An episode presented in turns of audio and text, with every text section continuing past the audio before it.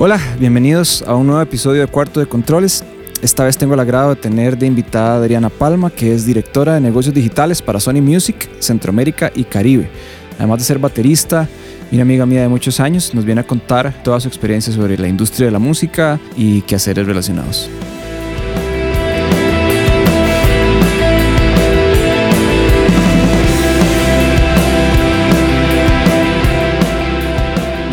Muchos, mucho gusto. Gracias por, por acompañarme en este nuevo capítulo del podcast. Vos sos una invitada que yo hace rato estaba queriendo localizarte y no encontraba por dónde hasta que de, por alguna razón se me ocurrió escribirte por Facebook y lo logré del lugar menos indicado. Yo no sé por qué no tenía tu teléfono. Hace, pues somos amigos de hace muchísimos años, ¿verdad?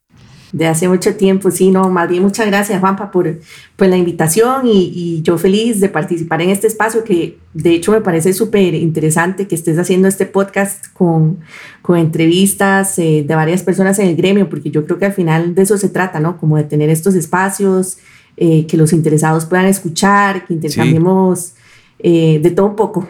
No, bueno, se trata. Muchísimas gracias. Yo, yo creo que algo que quiero hacer es como hay ciertas personas y actores en la música costarricense que de, repente la gente no conoce que, que, estuvieron ahí o que hacen cosas importantes o que existen o que jugaron un papel eh, importante en la música que conocen o que han oído y que te quede un documento también, ¿verdad? Entonces yo creo que, que, que el esfuerzo va también hasta por ahí, no solo educar o, o, o hacer o entretener con temas interesantes, sino que además que quede un testimonio de de cosas que, que la gente pueda referenciar en el futuro.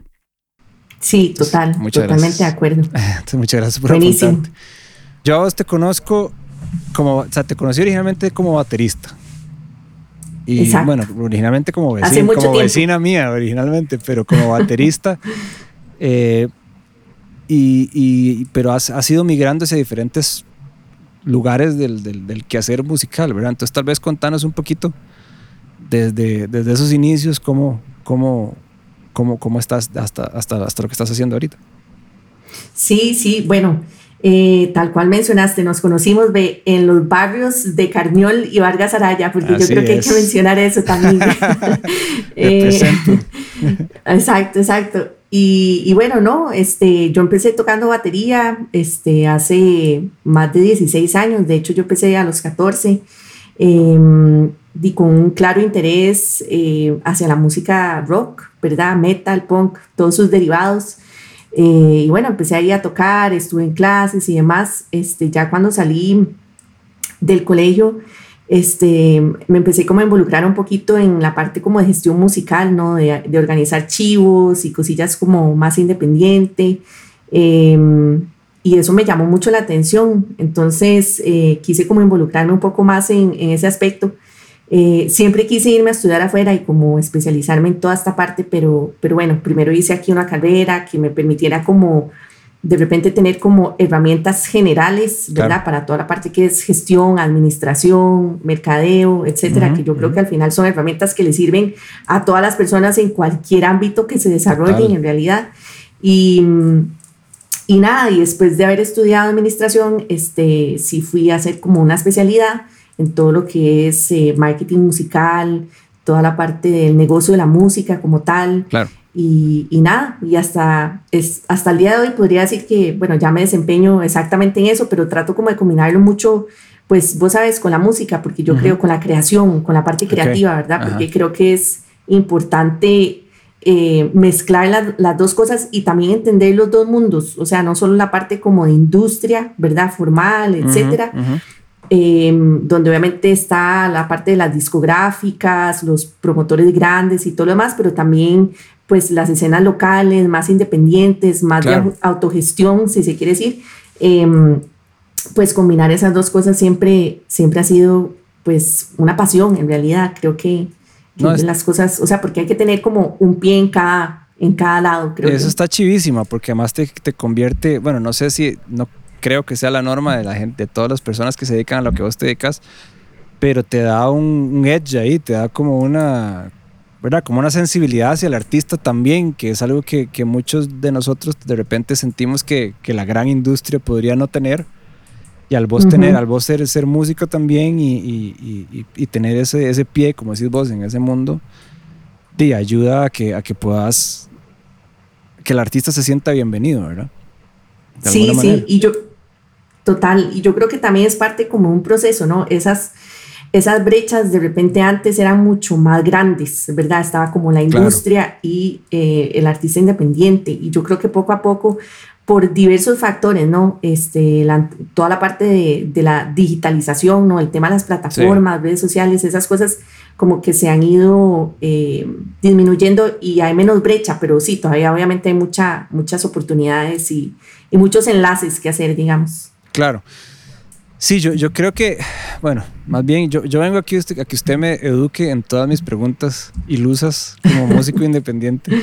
Este, yo creo que, que, hay como, por lo menos en Costa Rica, hay mucho desconocimiento de cómo se trabaja, eh, bueno, cómo se ha trabajado en la industria musical en general en la historia, pero además ahora que yo imagino que, que, que además cambia muy rápido, ¿verdad? Yo imagino que las tendencias y las herramientas y lo que las, las disqueras internacionales buscan va cambiando conforme las tendencias van cambiando y los hábitos de consumo también van cambiando y, debe ser una locura. Entonces, eh, Total, sí. Tal vez, no sé si, si, nos quieres contar como, como en qué, eh,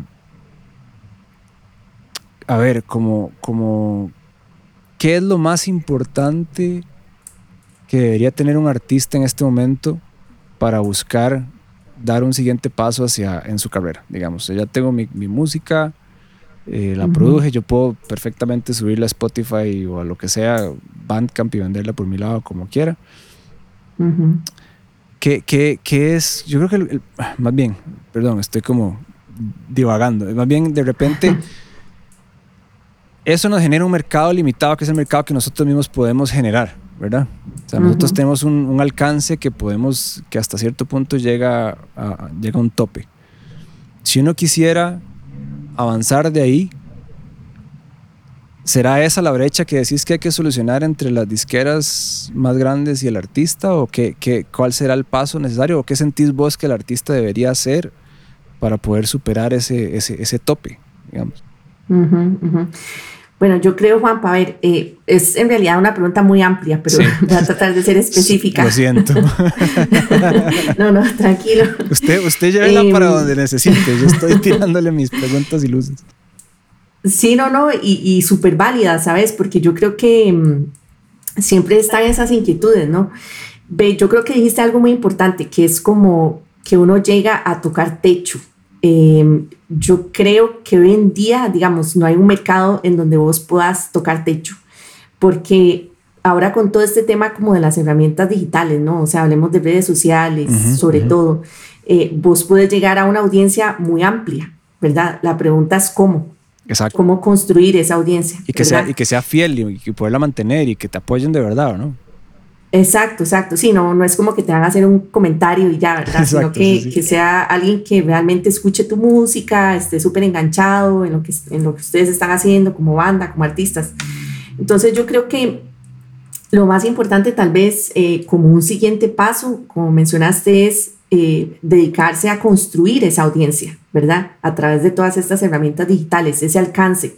Porque eso, digamos, si bien es cierto, no es como necesariamente una herramienta de monetización, ¿verdad? Claro. Sí te, sí te va a permitir como conseguir otras oportunidades. Llamemos, por ejemplo, patrocinios de marcas, eh, llamemos, por ejemplo, eh, la posibilidad de tocar en festivales internacionales, ¿verdad?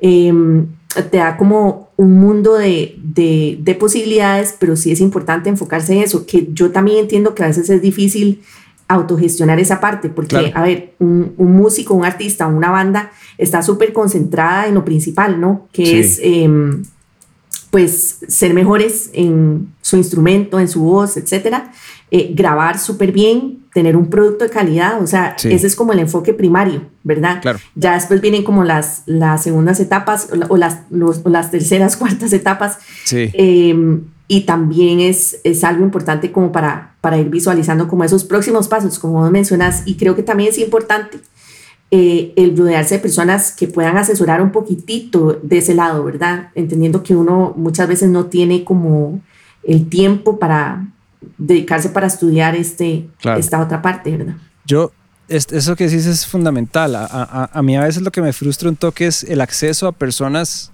que nos pueden ayudar, ¿verdad? Porque ahorita también hay un montón de tiburones que dando charlas y cobrándote por cosas que al final lo que te dicen es, si haga tres posts de WhatsApp, de, de, Instagram cada tanto y te cobran, no sé, ¿verdad? Y siempre hay como también mucha gente tratando de, de venderte la, la, fórmula sagrada para conseguir. Eh, tanto así que yo, yo, he llegado a pensar que tal vez, eh, por lo menos mi análisis de, sobre, sobre el construir audiencias, y vos puedes decirme si estoy equivocado o no, tiene mucho más peso el ir donde está la gente sentarse frente a frente, conversar o tocarles el concierto, ¿verdad? No sé si eso es mucho más efectivo eh, que hacer una campaña de redes sociales súper financiada, digamos. ¿Verdad? El hecho de construir relaciones estables, ¿será, será eso una manera más adecuada en el mundo en que todo el mundo te dispara posts patrocinados todos los días? ¿O, existe, ¿O existe una tendencia sobre, sobre cosas que generan engagement suficiente para generar fidelidad, digamos. Claro. Ve, yo creo que es una combinación de las dos cosas. Eh, y va a sonar como muy cliché o lo, que fuera, pero en realidad, en realidad, es un balance, ¿no? O sea, de tener esas dos cosas, de que vos puedas combinar. Y yo no necesariamente hablo como de las cosas, de las campañas pagadas, ni ese tipo de cosas, sino de qué forma vos creativamente a través de contenidos, ¿verdad? Eh, o cosas que puedan generar ese enganche con, pues, con una audiencia que vos di, ya la tenés súper clara, ¿verdad? En el caso de Times, por, ejemplo, vos tenés súper claro eh, quién es tu audiencia, ¿verdad? Entonces, ¿cuáles son como las características de esas personas que, mm, eh, que vos puedes tener para, para lograr generar diferentes contenidos, este, eh, y no solo en Costa Rica, sino en el, en el resto del mundo, ¿verdad? O sea, yo creo que es como un balance en las dos cosas. Y por otro lado, lo que mencionas, eh, las relaciones de cara a cara, si se quiere decir así, ¿no? O sea, de que vayas a festivales a tocar, yo creo que es muy bidireccional el tema, ¿verdad? No es como que te vas a enfocar solo en construir una, audiencia eh, por medios digitales, ¿no? Sino que es cómo vas sumando todos estos elementos, ¿verdad? En, en esos próximos pasos. Claro, bueno, sí, te, sí, que dicha que lo, que lo aclaras y que, y que es cierto, porque sí, yo creo que, que es esa, no sé, o sea, por lo menos las experiencias que yo he tenido yendo a conciertos, para mí me genera muchísimo más enganche con una banda, ir a un evento y, sentir la energía y sentir la fuerza y mucho más conexión y comprarme la camiseta y hacer, ¿verdad? Que sentir ese sentimiento como de pertenencia y de, y de, y de, y de que, tú has tú esta experiencia más allá de haberle dado play a una canción en Spotify, digamos. Claro, claro. Y yo creo que es muy bueno que lo mencione Juanpa, porque creo que ahora que estamos como post pandemia, si se quiere decir, ¿no? Creo que ese tipo de cosas van a ser mucho más em, importantes, ¿verdad? Como, como esa relación directa, esa, esa parte como tan, tan orgánica, tan real, ¿verdad?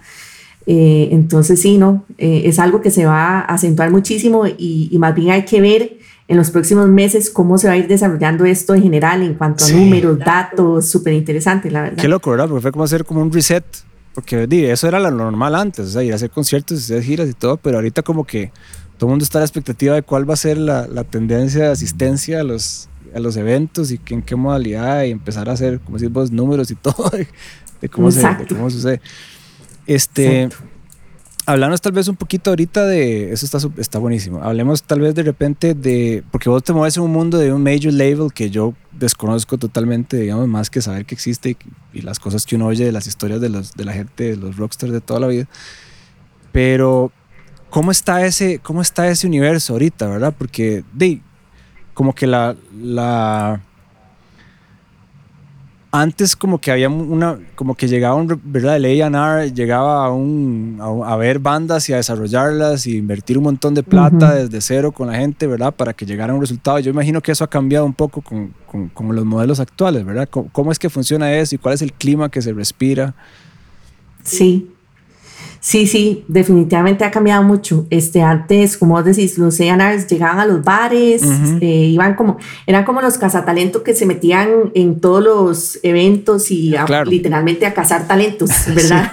Sí, sí, sí. Eh, Y bueno, ahora es muy diferente porque ve todo el tema de, eh, volvemos a lo mismo, la digitalización, ¿no? Las redes sociales, las plataformas digitales, este, obviamente las disqueras recopilan muchísima data y muchísima información que ahora, por ejemplo, los IRs eh, perfectamente pueden desde una computadora eh, revisar qué tanto volumen, ya sea ruido mediático, ya sea streams, eh, conciertos, ventas, lo que quieras, cualquier parámetro que quieras agarrar, este, ellos ya pueden como medir eso, ¿verdad? Sí, exacto. Sin embargo, todavía existe la parte esa que mencionas, orgánica y real. O sea, hay que ir a ver al artista, ver si realmente es un, pues un artista que, que tiene las herramientas, ¿no? El talento para, para pues una presentación en vivo, etcétera, porque y también se ven muchos casos en donde vemos muchos números, pero al final, al final no son números este, reales, ¿verdad? Eso también nosotros podemos, tenemos herramientas para, para detectar, si se quiere decir, que, que no hay un, un enganche, ¿verdad?, de la gente, sino que es más como inflado, como dirías. Ajá, ok. Eh, claro. Entonces, podemos decir que ahora más bien revisan primero el reach, o sea, como los números, para ver si es alguien que tiene potencial y después se, se, pasa a la siguiente etapa de, de, conocimiento del artista, digamos. O sea, ya uno tiene que haber logrado algo. Previo. Exacto, sí, sí, sí, exacto, sí, sí, hay, hay, hay algo como que siempre en cuanto a parámetros, eh, tiene que ser visible, ¿verdad? Si se quiere decir así. Eso como el lado de AIR, pero, pero las disqueras sí han cambiado mucho, Juanpa. De repente antes eh, se manejaba solo un tipo de contrato, ahora hay contratos de distribución, por ejemplo, ¿no? donde no se firma un artista 360, sino que es una distribución a través de los canales digitales, etcétera. Eh, y hay mucha diversidad en ese tipo de, de contratos. Entonces yo creo que poco a poco eh, se han entendido las necesidades también de los artistas, porque no todos quieren firmar con una disquera. Eh, lo vemos en muchos casos también. Eh, y entonces ahí tenemos como esa, si se quiere decir, esa adaptabilidad, ¿no? con las necesidades tanto de la disquera como del artista, porque al final es una relación, ¿verdad? Al final como que, como que corrígeme si me equivoco, de repente es como que se firman partes del, del proceso. O sea, aparte del proceso no, sino de la, del quehacer. ¿Verdad? De repente, si, yo, si usted tiene... Si usted tiene los canales de distribución que yo no tengo, entonces de repente de, yo puedo vender a través suyo, pues usted ya tiene toda la infraestructura montada. O si usted, Exacto. usted es excelente haciendo mercado de publicidad y colocándome en cosas, entonces de repente contratamos esa parte. Sí, sí, exactamente, exactamente. Sí, sí, es, es complementar. Uh eso, está muy bien, porque sí, de repente uno lo ve como un mundo muy ajeno. Nosotros acabamos de, digamos, con Times justamente firmamos este disco con una disquera en Estados Unidos pequeñita, este, pero fue una, algo como de entre distribución y promoción simplemente porque es un mercado en el que no teníamos patas, digamos, ¿verdad? Ya tenemos un pie ahí por este madre que nos está echando una mano dentro de sus posibilidades y dentro de su alcance. Entonces, de repente, el, el hecho de tener una disquera es hacer cosas que yo no puedo hacer por mí mismo en un mercado en el que todavía no estoy, de repente. Exacto.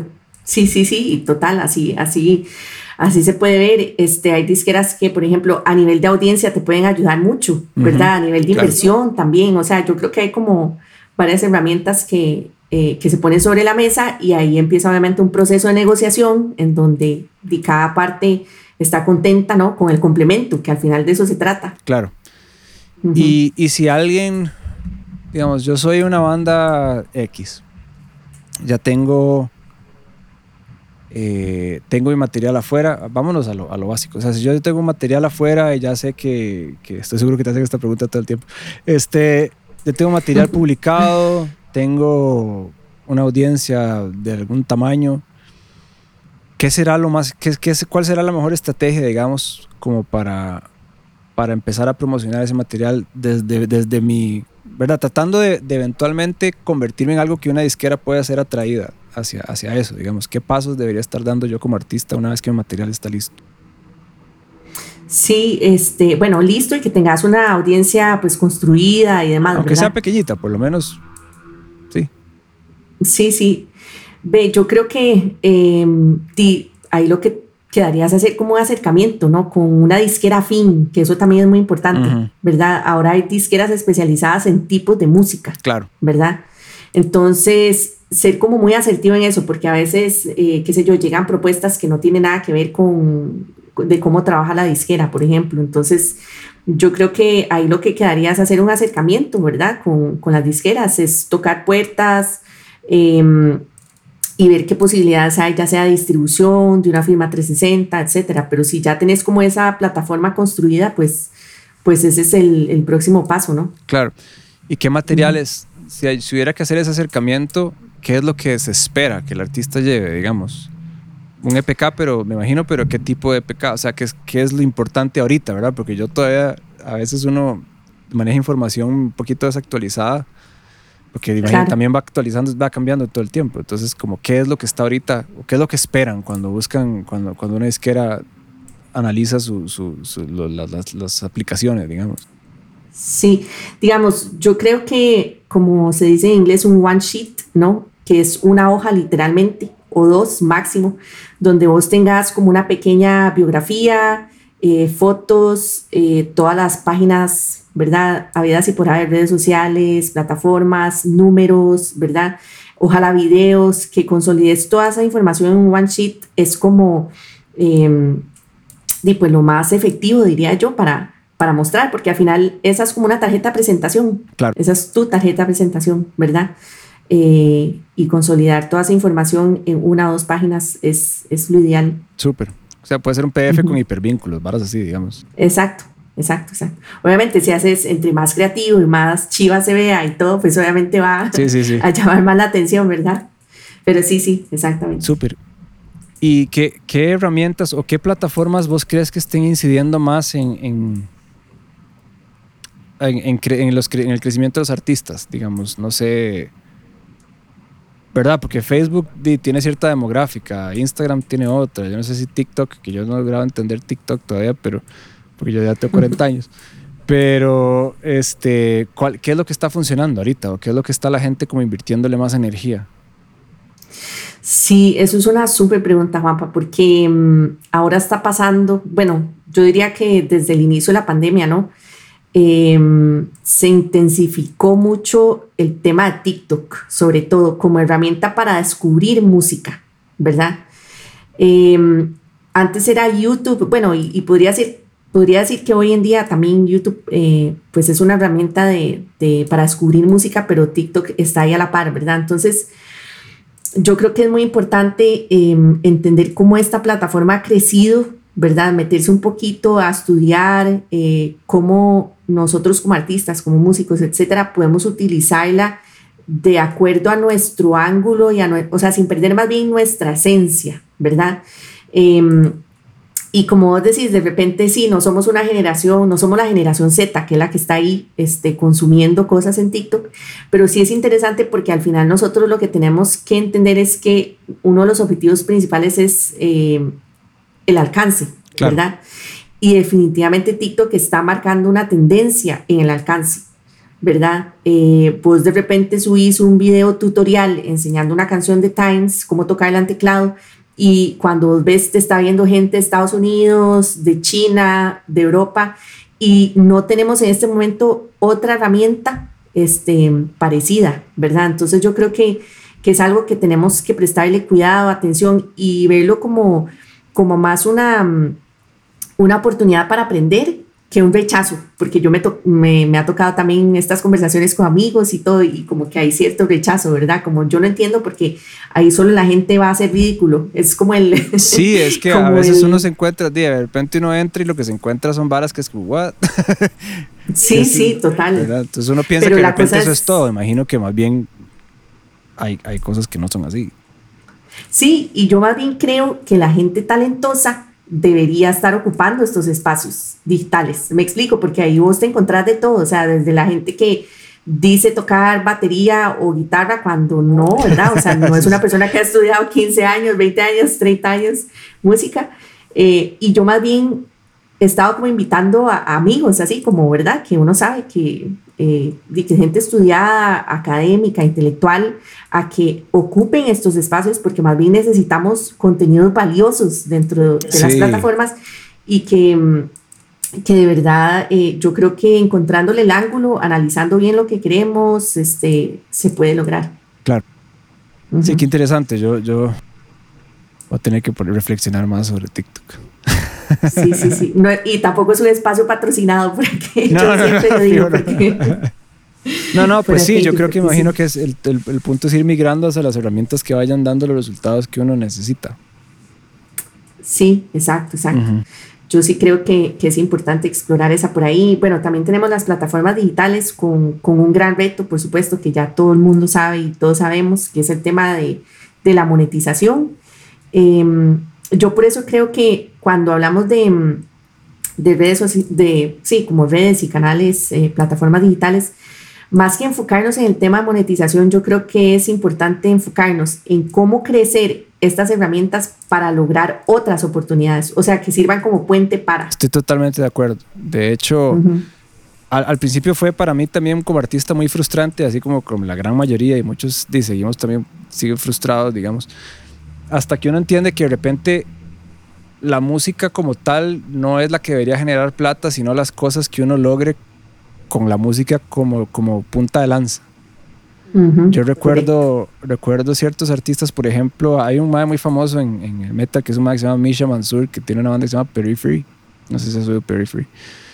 Eh, que el mae dice, mae, yo cada vez que salgo de gira o hago algo con Periphery no me deja ni un dólar y más bien hasta tengo pérdida, pero yo vivo de todas las cosas que la popularidad de esa banda me ha generado. Entonces los patrocinios, las marcas con instrumentos, las, las, el nombre que se ha hecho él en el mundo digital para pues, generar sus propias compañías de software para música. ¿Verdad? Porque al fin y al cabo te da la reputación y que la gente cree en tu trabajo porque se lo demostras con el arte que a la gente le gusta y se empiezan a generar un montón de ingresos paralelos a la, a la, a la música, que al final entonces no es la música en sí la que deja, sino que es todo lo que la música te genera. Exacto, exacto. Y ese es como, digo yo, como el mindset, ¿no? Que hay que tener, porque puede ser muy frustrante también, ¿verdad? Decir, bueno, es que yo no estoy vendiendo música en plataformas, ¿qué hago? Y, y te digo porque todas estas conversaciones eh, las he tenido con, con, muchos amigos, ¿no? Entonces yo creo que es como cambiar un poquito ese, ese chip y decir, no, esto es un puente para otras posibilidades, ¿verdad? Sí. Sí, que, que hasta cierto punto va a sonar como, como, como, como contradictorio, pero hasta cierto punto el hecho de no hacer plata con la música en sí te da cierta libertad creativa. Es como, yo no voy a hacer cinco pedos con esta vara, voy a hacer lo que me dé la gana. Sí. Punto. También. Y lo saco. Y ya. Y entonces lo trabajo de una manera en la que hay audiencia para eso y trato de buscar esa audiencia y explotarla, digamos.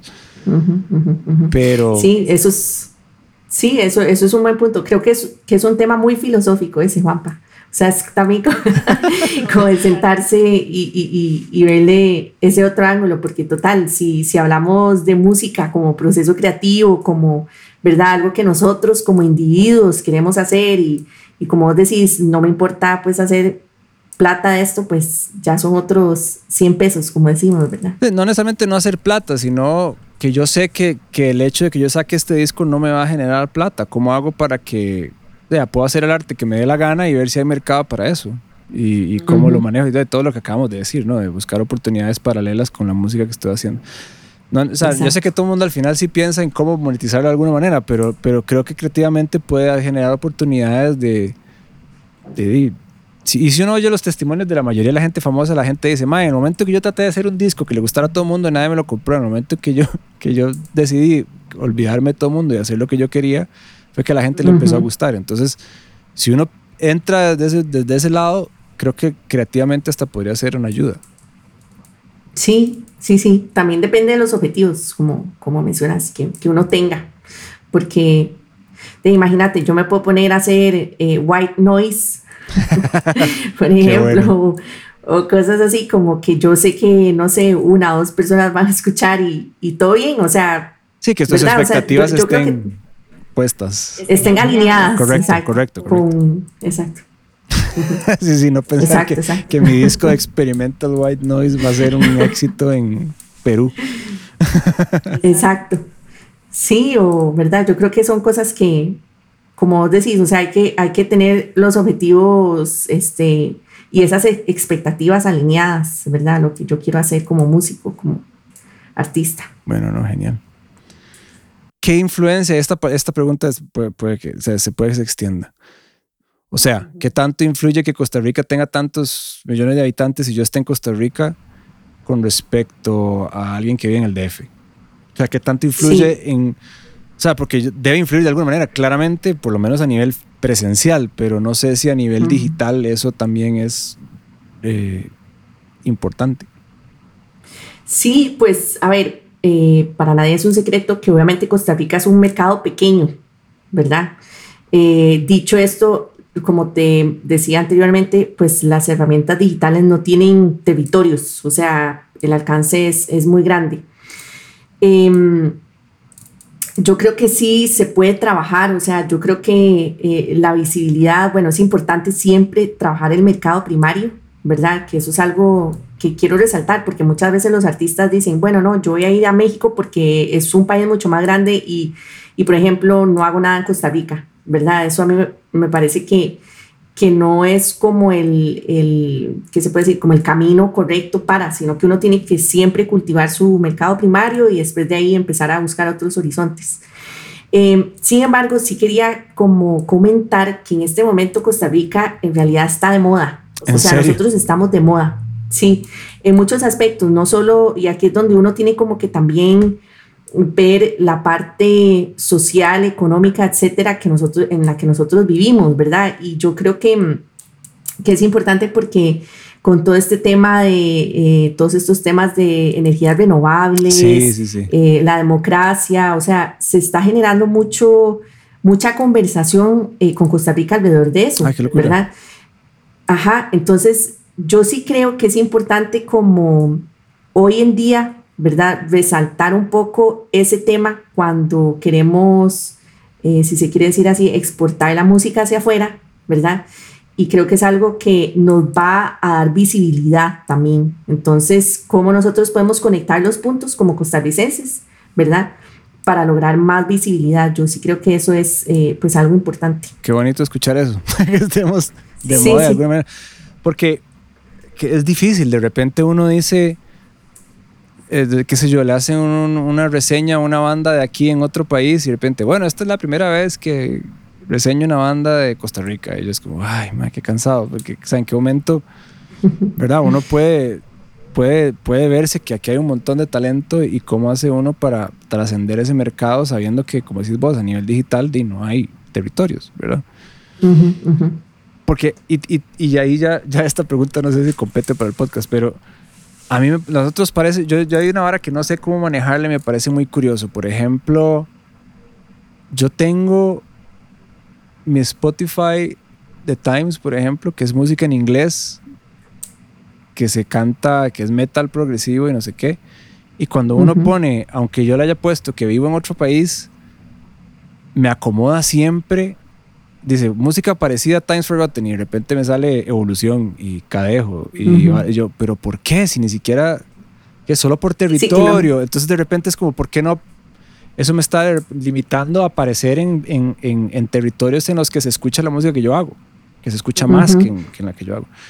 No sé si eso es un setting de un algoritmo de la, de la o si inmediatamente lo acomoda o qué, cuáles son los criterios que utilizaron para eso y sí, es una pregunta buenísima, Juanpa. De hecho, yo me la he hecho y te soy súper honesta, te la quedo viendo porque la tengo ahí y me gustaría preguntarle a los, a los amigos de Spotify porque mm, yo también me la hago. O sea, yo he visto, por ejemplo, no sé, de repente cantautores eh, aquí en Costa Rica que eh, como artistas similares los ponen justo con Gandhi, Evolución, etcétera. Entonces, eh, te quedo viendo la respuesta. Es una muy buena pregunta, pero sí es, sí es muy interesante cómo cómo eso se ubica así, ¿no? Sí. Que no debería en realidad. Incluso son varas súper raras y que yo, por ejemplo, yo nunca en mi vida, y por gustos personales, nada en contra de la música, pero yo no escucho por lo general de bachata ni, ni música urbana. Y me, mis recomendaciones de Spotify eso es lo que me sale. Yo es como, dude, o sea, si usted se ha puesto atención a lo que yo le he dado play aquí, no tiene nada que ver con esto. Imagino que debe ser algo similar por territorio. Entonces ahí es donde de repente el hecho de vivir en cierto país y no poder saltarse esa cosa te está generando como, como una limitación del mercado. Sí, aunque te soy súper honesta, digamos, Spotify en ese tema, como artistas similares, yo a ver, no creo que, que eso te marque una gran diferencia, ¿verdad?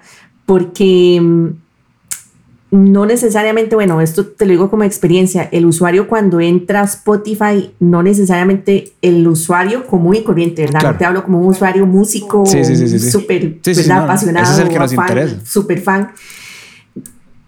Sí, exacto, no necesariamente se mete como en artistas similares o cosas de ese tipo, ¿verdad? Entonces, em, yo creo que eso en realidad no, no, no es una cosa como que te marque una grandísima diferencia, ¿verdad? Entonces, pero sí es una buena pregunta lo que decís de cómo se acomodan esos eh, pues artistas similares, es algo que, que, hay que entender bien, porque yo también me, he hecho esa pregunta. Sí, porque por ejemplo, o sea, como herramienta de conocer nueva, nueva, música, o sea, si yo estoy escuchando, eh, yo solo escucho, qué sé yo, metal progresivo, y, y, y, me sale una banda que no conozco dentro de las sugerencias de música similares, no importa de dónde sea, y, y, y, me sale una, un playlist, bueno, un playlist no, sino que me aparece el disco ahí de repente entre música parecida, recomendaciones similares. Yo digo, voy a escuchar esto, a ver qué tal. Pero de, si, uno no lo, si uno no tiene acceso a salir ahí, es, es, es, es, complicado. Si no el hecho de que lo meta en un playlist, porque eso ya sabemos que hay como que, ¿verdad? Es todo otro mercado negro ahí. Pero, otro podcast. Sí, wow. Pero, pero, pero sí, esa, esa como segmentación a mí siempre me ha parecido como muy peculiar. Sí, sí, sí.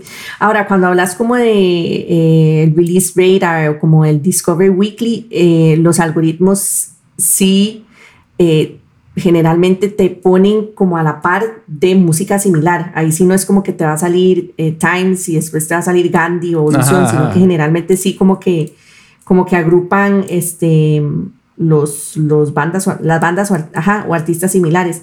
Eh, aquí el tema está con los artistas similares, cómo se están asimilando, ¿no? Eh, y eso es una muy buena pregunta. Te la quedo viendo, Juan. Bueno, vamos, para el próximo vamos a hacer otro, vamos a hacer otro, definitivamente. no, no, y, y, no, me estoy, estoy encantado, Ari. Yo creo que, que sí, yo creo que podríamos ir terminando por acá para, para tal vez de verdad planear otro eh, con otras cosas, porque ya, ya se me están prendiendo un montón de lucecitas este, de cosas de que podríamos hablar y me, me parece fenomenal. Más bien te agradezco demasiado por haber venido, eh, bueno, por habernos conectado por Zoom. Y, y pues, pues esperemos que, que, que, no, pase, no pase mucho tiempo hasta que hagamos el otro, porque yo creo que son temas vitales para los artistas que, que muchos realmente no conocemos tanto, ¿verdad? Y hay tanto ruido de gente ofertando conocimiento que, que es difícil saber para dónde, qué, qué pagar para, para, aprender, ¿verdad? Sí, sí, eso es todo, todo un tema también. Como vos mencionabas, hay mucha, muchos tiburones ahí afuera y, y es difícil como distinguir, pero bueno, ojalá que, mm, bueno, para los que nos están escuchando, pues les haya como al final eh, dado un poquito de luz, ¿no? Porque al final de eso se trata con estos espacios de, de entender algunas cosas. Son temas súper amplios, este, hay mucho que profundizar, por supuesto, pero, pero esperemos tener eh, otro tipo de espacios para, para, generar esta conversación, discusión y, y, este intercambio que al final, como yo te decía, es, tan importante eh, la industria de pues, disqueras, etcétera, así como eh, el acercamiento con la comunidad de los artistas independientes y ver cómo entre todos logramos jalar el barco, porque también quería mencionar así como algo como conclusión, o sea, todos tenemos el, en los que estamos en esto, tenemos el, la misión, diría yo, de educar con el valor que tiene la música, ¿verdad?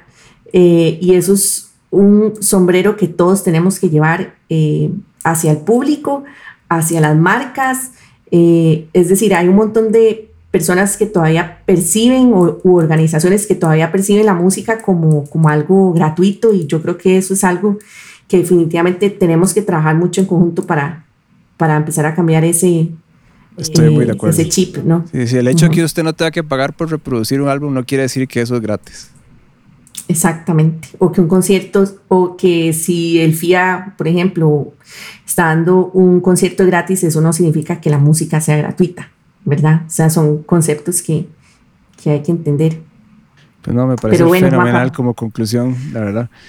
Este, Muchas gracias por el espacio. Gracias a vos. Y vos estabas dando, hace un poco me pareció que estabas dando un taller de, o diste una conferencia. Sí, sí, ahí de vez en cuando estoy dando pues talleres, eh, cosillas así, digamos, como de conversatorios, este, trato de hacerlo eh, lo más seguido que pueda, o sea, lo más frecuente, pero a veces el tiempo me limita un poco, pero sí, es, es la intención de este año, como, como tener más, más, más de esos espacios. ¿Y a dónde te pueden encontrar para eso? Eh... bueno, yo creo que lo más inmediato es Instagram. Ahí yo paso pues subiendo mis cosillas. Adriana Drums Cere es mi, mi, mi usuario. Bueno, y me tagueas para compartir yo también cuando salgas algo. Sí, para, sí. Para... ¿Cómo no? ¿Cómo no? Claro. Bueno. Buenísimo. Un gran abrazo, Nani. Igual, muchas gracias, guapa. Gracias a todos. Gracias por acompañarme en un episodio y les recuerdo suscribirse al newsletter en jpcaudio.com slash suscribirse y seguirnos en redes sociales como Juan P. Calvo. Un abrazo y nos vemos dentro de 15 días.